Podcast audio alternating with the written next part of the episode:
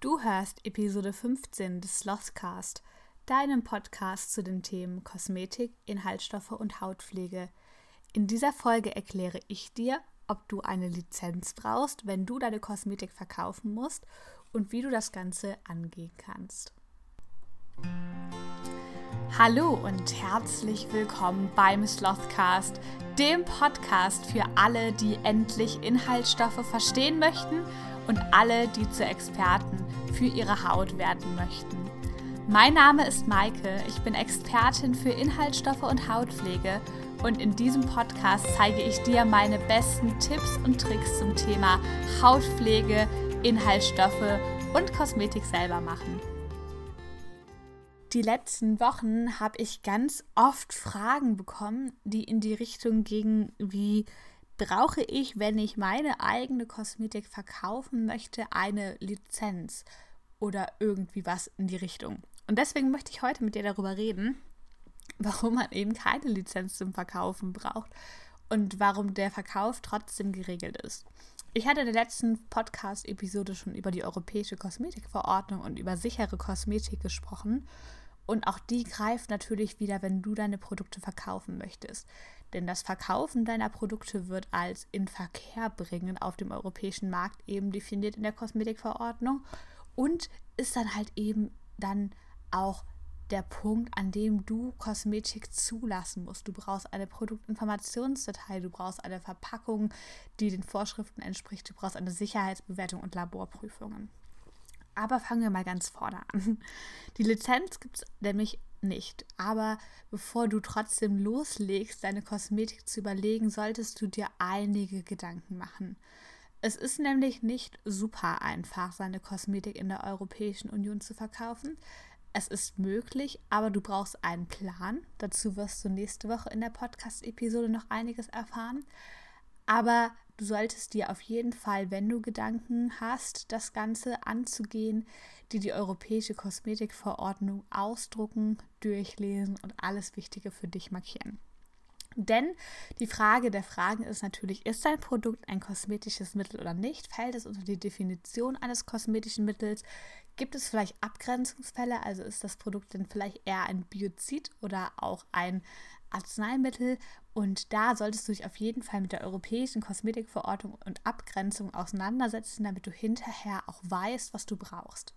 Zudem ist es natürlich wichtig, dass du, hatten wir auch letzte Woche schon besprochen, bei der Herstellung die gute Herstellungspraxis GMP einhältst. GMP ist eine, also ich finde, das ist relativ Sachen, die wirklich mit dem normalen, gesunden Menschenverstand auch so zu machen sind. Und da sind Sachen wie eine Sauberkeit vom Arbeitsplatz eben, dass es auch am besten ein Waschbecken mit fließendes Wasser gibt. Es gibt im Internet einige Checklisten zur Selbstbewertung und die kann ich dir wirklich empfehlen. Das heißt, damit kannst du einfach mal durchgehen und schauen, ob die Räumlichkeiten geeignet sind. Hier kannst du auch gerne bei den Ämtern nachfragen, die für dich vor Ort zuständig sind, ob es da bestimmte Auflagen nochmal gibt und da bist du aber dann gut aufgelegt. Aber auch bei der GMP ist es so, dass du dir hinterher selber bescheinigst, dass du diese einhältst. Es gibt also niemanden, der vorbeikommt und sagt, aha, check, check, check, check, check, das ist alles supi, sondern du musst es selber garantieren für dich und auch einhalten. Und wenn dann ein Amt vor Ort eben eine Betriebsbegehung macht, dann musst du auch zeigen können, dass es eben GMP-konform ist. Auch die Testungen dafür, die du eben benötigst, wenn dein Produkt zugelassen wird, also Stabilitäts- und Lagertest bei allen Produkten, dann Mikrobiologie und gegebenenfalls auch Konservierungsbelastungstest. Auch hierzu bist du verpflichtet, denn das fließt in die Sicherheitsbewertung letztendlich mit ein und die musst du auch selber wieder in Auftrag geben. Das heißt, die Sicherheitsbewertung ist auch nicht so was, dass du irgendwie sagst, aha, ich verkaufe das jetzt und dann meldet sich jemand bei dir, sondern du selber musst dir einen Sicherheitsbewerter suchen und alle Unterlagen selbstständig zusammentragen. Außer du machst Plan B und gehst über einen Lohnhersteller, dann kostet das natürlich auch mehr Geld und du bist aber in der Verantwortung nicht mehr ganz so oben mit dran, denn der Lohnhersteller kümmert sich um alle Sachen und weiß meistens auch sehr gut Bescheid. In dieser Podcast-Episode gehe ich aber davon aus, dass du das Ganze selber machen möchtest und dann musst du alle Unterlagen für den Sicherheitsbewerter zusammensuchen.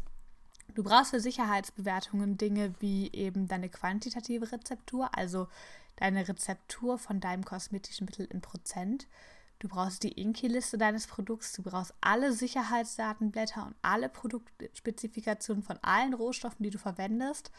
Wenn du mit Parfümölen arbeitest, dann brauchst du IFRA-Zertifikate, du brauchst Sicherheitsbewertungen vom Parfümölhersteller, du brauchst Informationen für allergene Duftstoffe. Diese Infos über allergene Duftstoffe brauchst du am besten auch, wenn du zum Beispiel mit Hydrolaten arbeitest. Auch da gibt es solche Zertifikate für. Du musst dir überlegen, wie wird das Produkt angewendet, was steht auf dem Etikett drauf, wie ist das Produkt verpackt.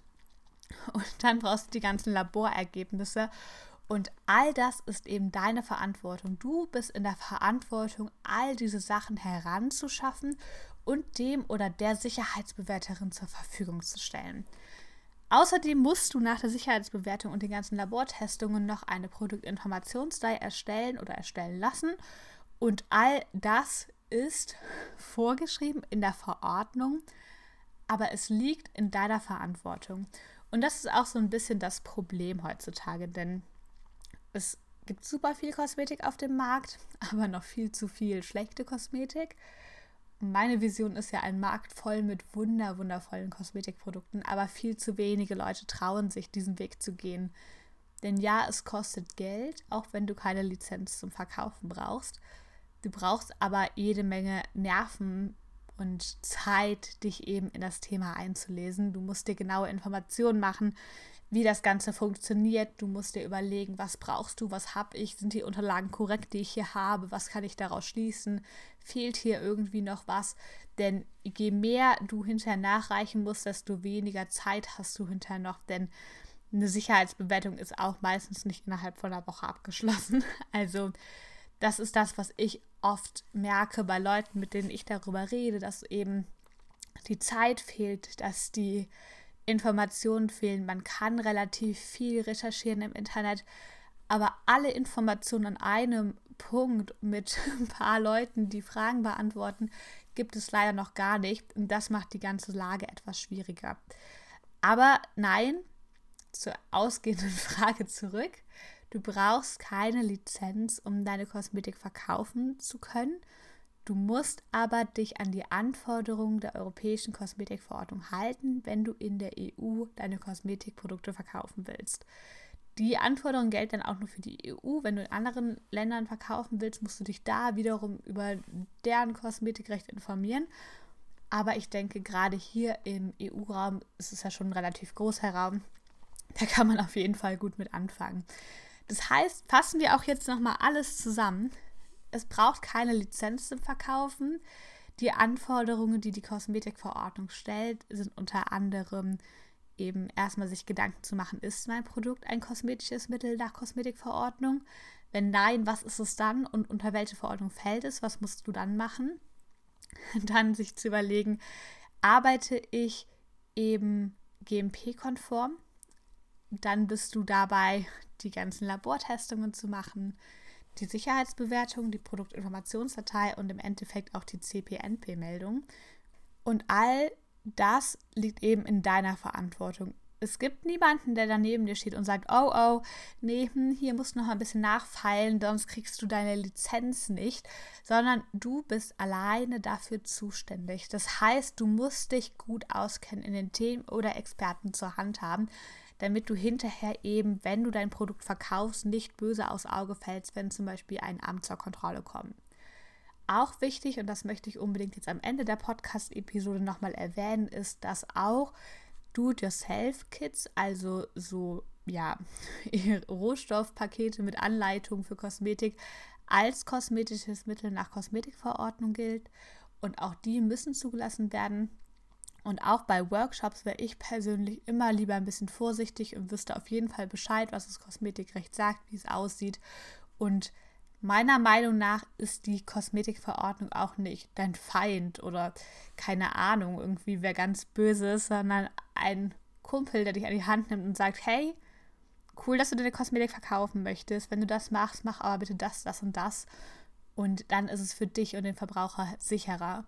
Und das ist ja auch gut, dass nicht einfach irgendwelche zusammengepanschten Sachen auf den Markt kommen. Also informier dich bitte. Du brauchst keine Lizenz zum Verkauf, aber du brauchst auf jeden Fall eine Menge Wissen. Du möchtest deine Kosmetik verkaufen oder hast dich schon immer gefragt, wer Kosmetik eigentlich verkaufen darf in der Europäischen Union? In meinem Webinar Wer darf Kosmetik verkaufen? führe ich dich ins Kosmetikreich der Europäischen Union ein. Auch hier hast du wieder die Möglichkeit, auf meine Tipps und Tricks zurückzugreifen und persönlich live Fragen an mich zu richten. Ich würde mich sehr freuen, wenn du dir ein Ticket sicherst unter www.slothmatics.com slash webinar-kosmetik-verkaufen und wir uns am Samstag, den 20.02.2021 um 18 Uhr live in meinem Webinar sehen.